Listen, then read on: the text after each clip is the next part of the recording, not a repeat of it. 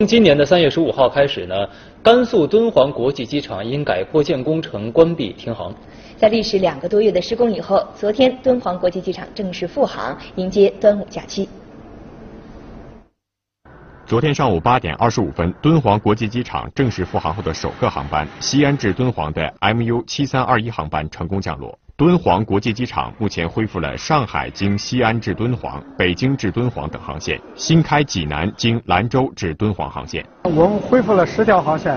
后续我们还将开通香港、日本的国际航班。敦煌国际机场于今年三月十五号关闭停航，进行飞行区工程建设，将原有的两千八百米跑道延长至三千四百米，占屏停机位数量增至二十一个，飞行区等级由四 C 提升至四 D，可满足波音七四七、空客 A 三八零等飞机备降。除此之外，这次机场改扩建工程还包括 T 二国际航站楼改造和其他附属设施建设，目前正在紧张施工中，全部工程预计今年八月中旬完成。